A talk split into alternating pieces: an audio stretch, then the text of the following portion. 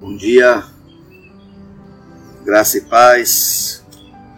Estamos em mais uma live nesta segunda-feira, iniciando a semana com a graça de Deus, com a bênção de Jesus, né? E o nosso décimo segundo é, estudo ou meditação sobre os nossos 49 dias de encontro com o Pai. Glória a Deus pela vida de vocês falei décimo segundo, né? O décimo primeiro, perdão, errei aqui. Décimo primeiro dia, né? Décimo primeiro, décimo primeiro é, meditação, décima primeira meditação a respeito do nosso nossos 49 dias de encontro com o Pai. E hoje nós vamos meditar sobre um texto de Tiago, capítulo de número 1, do versículo 12 ao versículo 15. Nós vamos falar sobre vencer a tentação por meio de um estilo de vida santificado vencer a tentação por meio de um estilo de vida santificado. Vamos orar então, queridos. Pai, no nome de Jesus, nós somos gratos a Ti pela Tua graça e pelo Teu favor sobre nós. A Tua misericórdia está sobre nós nessa manhã, Jesus, ela amanheceu sobre nós, Senhor Jesus. E é pela Tua misericórdia que nós não somos consumidos, Pai. Obrigado, reconheço a Tua graça e a Tua glória sobre mim. Reconheço a Tua graça e a Tua glória sobre cada uma das pessoas que estão aqui, Senhor e peço que o teu Espírito Santo esteja, Senhor Deus, permeando esse meio, esteja influenciando a nossa mente, os nossos pensamentos e fazendo-nos receber a tua palavra no nosso espírito, Senhor, em nome de Jesus. Também oro para que cada vida seja abençoada no seu dia, Senhor, que o teu dia seja poderosamente abençoado, que a tua semana seja poderosamente abençoada. Eu profetizo a bênção, a prosperidade, a provisão de Deus, o socorro divino. Eu profetizo sabedoria sobre a tua vida discernimento de espírito em nome de Jesus. Amém. Glória a Deus. Então vamos ler o texto. Diz assim, Tiago capítulo 1, do versículo 12 em diante: Bem-aventurado aquele que suporta com perseverança a aprovação, porque depois de ter sido aprovado, é, a coroa da vida, receberá a coroa da vida, a qual o Senhor prometeu aos que o amam. Ninguém ao ser tentado diga: sou tentado por Deus. Porque Deus não pode ser tentado pelo mal, e ele mesmo não tenta ninguém. Ao contrário, cada um é tentado pela sua própria cobiça, quando esta o atrai e seduz. Então a cobiça, depois de haver concebido, dá a luz ao pecado, e o pecado, uma vez consumado, gera a morte. Então nós vemos aqui uma sequência, né? uma sequência de fatos que pode ocorrer com a gente né, e que nós devemos estar atentos, que começa com um pensamento, começa com uma sugestão, não é? Uma sequência, né? Começa com uma tentação e a tentação é normalmente a tentação ela se dá por algo que a minha percepção externa sente, o fato, a visão principalmente, o que eu ouço, não é? O que eu ouço, o que eu vejo, né? A tentação se dá por uma, por uma percepção externa, através dos nossos cinco sentidos. Ou ela pode estar também dando-se por né, situações, né, situações, ocasiões, coisas que te lembram alguma coisa. Então ela começa aqui na mente também. Ou então ela pode também aparecer por coisas materiais. Por exemplo, você recebe uma notificação do médico dizendo que você não pode é, comer mais doces, né, alimentos, você deve evitar os doces, está fazendo, né, está alterando teu, tua saúde. É, uma pessoa, por exemplo, com um problema de diabetes, né, e ela vai todos os dias na padaria para comprar, né, para comprar pão, né, leite, mas ela vê toda aquela vitrine, né, maravilhosa, né, que eu amo também, aquela vitrine, né, que a gente não deve ficar muito tempo na frente dela uma porção de doces, né? Eu sei, tem pessoas que não ligam muito para doces, mas eu, né, eu gosto muito, muito mesmo. Eu tenho que me cuidar. Então, aquela vitrine linda, maravilhosa, né, aos teus olhos.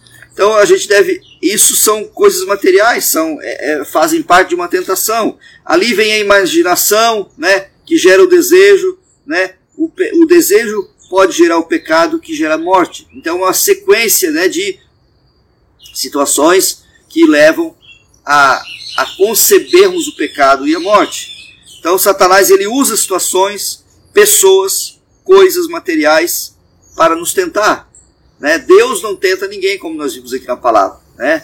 Ah, Deus permitiu essa tentação para que eu aprendesse. Né? Não existe isso na Bíblia, amados. Isso é antibíblico. Deus permitiu né, que, eu, que eu fizesse tal coisa errada, tal pecado, porque Ele quer que eu aprenda. Deus não permitiu. Né? Deus, Deus não quer que a gente peque. Deus quer que a gente tenha uma vida santa. A gente não precisa pecar para aprender. Tem um ditado que fala, né? O inteligente é aquele que aprende com o erro dos outros. E o sábio, segundo a sabedoria de Deus, é aquele que não erra, porque ele viu os outros errarem. Então, nós devemos evitar, né? Deus não planeja que a gente passe por uma tentação, passe pelo, pelo desejo, gere o pecado e gere morte na nossa vida, porque Deus nos deu o dom da vida. Deus é vida em si mesmo, né? Deus tem a vida em si mesmo. Então ele não planeja morte para nenhum dos seus filhos, que são a sua imagem e a sua semelhança. Ora, se Deus criou o homem a sua imagem segundo a sua semelhança, por que ele iria planejar um tipo de coisa dessas, né? Deus não planejou que o homem pecasse, né? Quando Deus planejou todo aquele jardim, todo aquele, né? O, plane, o plano dele era que nós pudéssemos obedecê-lo, o homem obedecesse a ele, né? É claro que ele trouxe, né? O plano B junto com ele na sua onipotência, porque se porventura o homem pecasse, ele teria uma solução para não ter que exterminar o homem, o homem não morrer eternamente, que foi a pessoa de Jesus que veio, né, para nos resgatar. Mas o plano original de Deus não foi esse. O plano original de Deus foi a vida, não é? Então, Deus não planejou, amados, o mal. Deus não planejou que a gente pecasse e fosse tentado.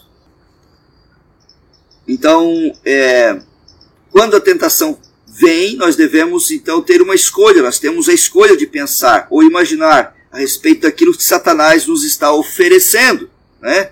Ou podemos escolher meditar na palavra de Deus. Então eu tenho duas escolhas. Eu posso ficar imaginando, querendo aquilo, né, desejando, né, aquela, aquela sugestão, né, eu posso ficar na frente daquela vitrine durante 15 minutos, né, olhando, será que eu compro, será que eu não compro, a vitrine da padaria que eu dei o exemplo, né? Ou eu posso comprar somente o pãozinho é, integral lá que eu fui designado para comer, né? E voltar para casa, não é?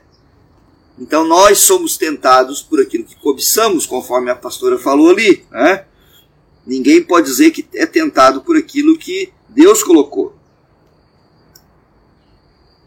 Então, se nós continuarmos meditando nessas imaginações, certamente elas vão frutificar. Ou vai dar fruto para a morte, ou vai dar um fruto para a vida. Né? A palavra de Deus fala que no jardim existia, tinha a árvore do conhecimento do bem e do mal, que era o fruto que dava para a morte, né? que era o fruto proibido. Né? Não é uma maçã, a Bíblia não fala que é maçã, tá bom, pessoal?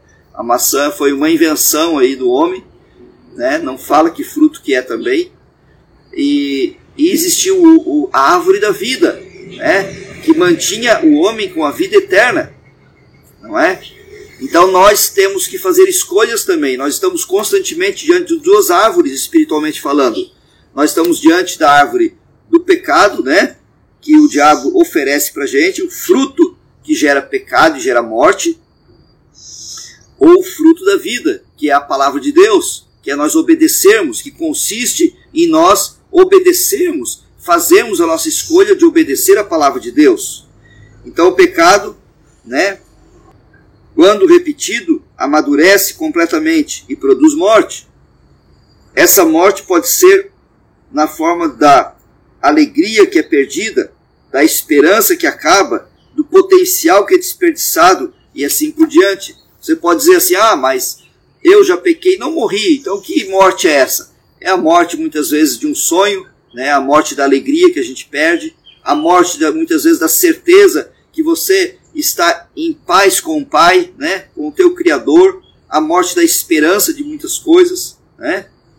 a morte da paz, que a gente perde a paz quando nós pecamos, nós perdemos a paz. Então é isso que acontece. Adão também não morreu na hora. Adão e Eva não morreram. Deus falou: se você comer do fruto do conhecimento do mal, certamente morrerás. Ele morreu na hora, não, mas mais tarde, bem mais tarde, né? Apesar de tudo, a glória de Deus estava muito sobre a vida daqueles primeiras, aquelas primeiras civilizações, né? Aqueles primeiros homens que foram criados por Deus e foram sendo gerados, né? De geração em geração. A glória de Deus era tamanha que eles ainda duravam muitos anos, né? Eles viviam muitos anos, 900 anos, foi, foi baixando para 500, depois foi baixando, né, 150, 140, 120, hoje a média é 90, 100, né, 80. Então,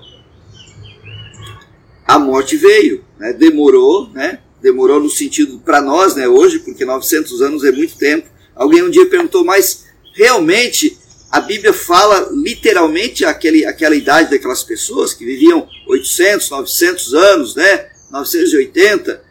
É literal, porque Deus criou o homem originalmente para nem morrer, né?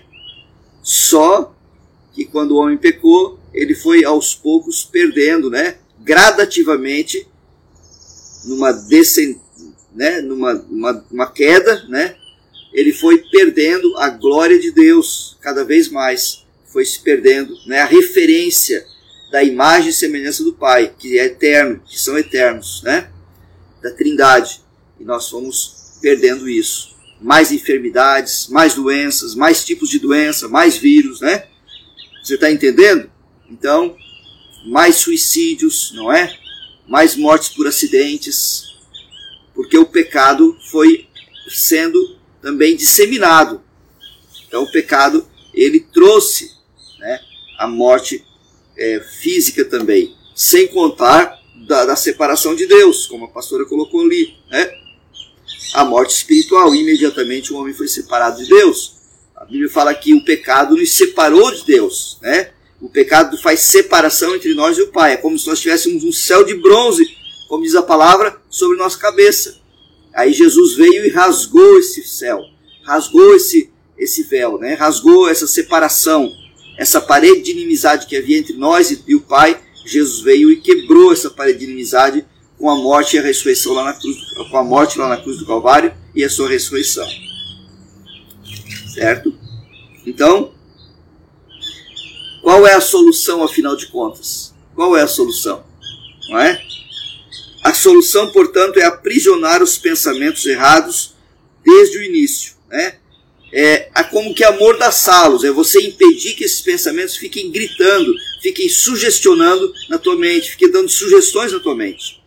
Eu devo impedir com autoridade, né? eu não aceito esse pensamento, por mais que as pessoas não saibam o que eu estou pensando, Deus está vendo e o diabo sabe muito bem que ele foi ele que mandou esse pensamento para você, né?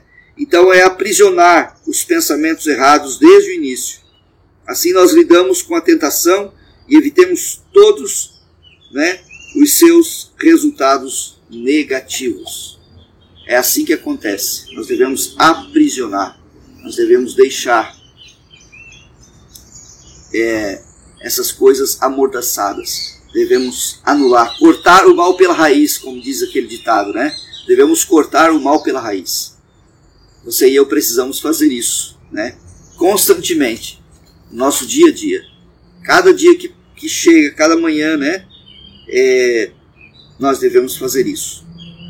Quero ler o versículo para memorização, né?